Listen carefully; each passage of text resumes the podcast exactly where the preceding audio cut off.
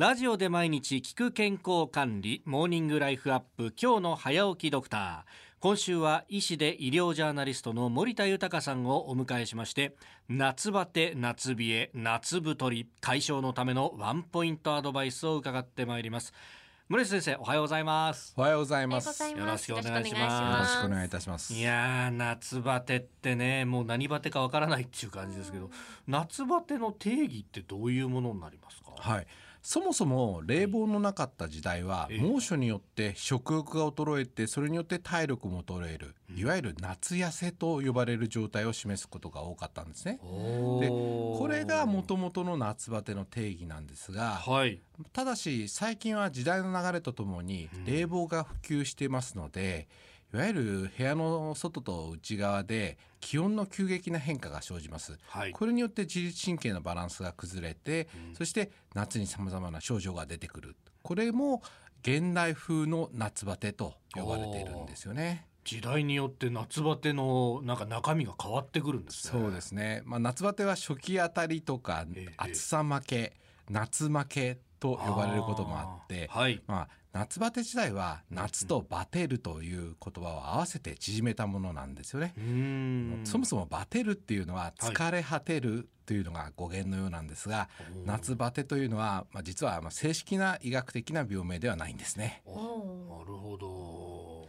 具体的にこう夏バテってまあどんな症状が出てくるんでしょうか？はい、あの従来から言われている暑さによる夏バテでは食欲の衰えからくる疲れ、うん。まあ、体力の減退などが症状ですよね。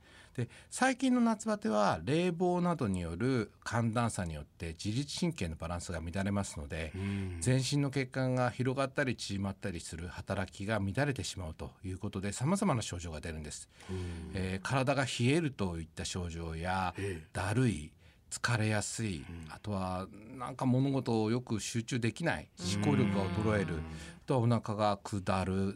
睡眠トラブル、こういった症状も出てくると考えられているんです結構夏バテで苦しんでいる方多いかと思うんですよね、はい。あの今週はそれについていろいろご説明していきたいんですけれど、あの夏バテ対策の基本というのは、はい。まあ、水分をきちんと取るそして栄養を取る、できちんと寝るということに尽きるかと思いますけど、はい。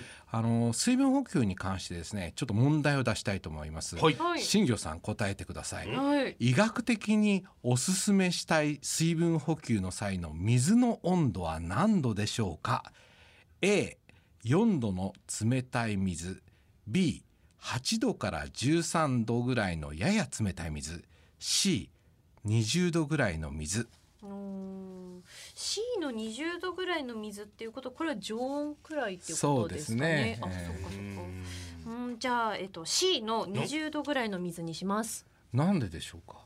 えなんとなくなんですけれどその冷たいところにずっとその冷房に当たってた時にあまり冷たいものを飲みたくないっていうのと、あとかえってそのすごく冷たいものとかを飲んでしまうとびっくりするんじゃないかと思って体が。えーでもさ、んぬるい水飲んでも気持ち悪いだけじゃんそうですかね。そこは冷たいキンキンのものを飲んだ方があさーっていうねそれビールですよ。水じゃないですよ。もはやね飯。田さんはそういうんじゃないかなと思って問題の選択肢にあ入れてきました。正解はですね、はい B の8度から13度ぐらいのやや冷たい水が正解なんですねえー。ややなんですね。あのーまあ、このぐらいの温度の水っていうのは飲みやすくて腸からの消化吸収も良いと考えられているんですね。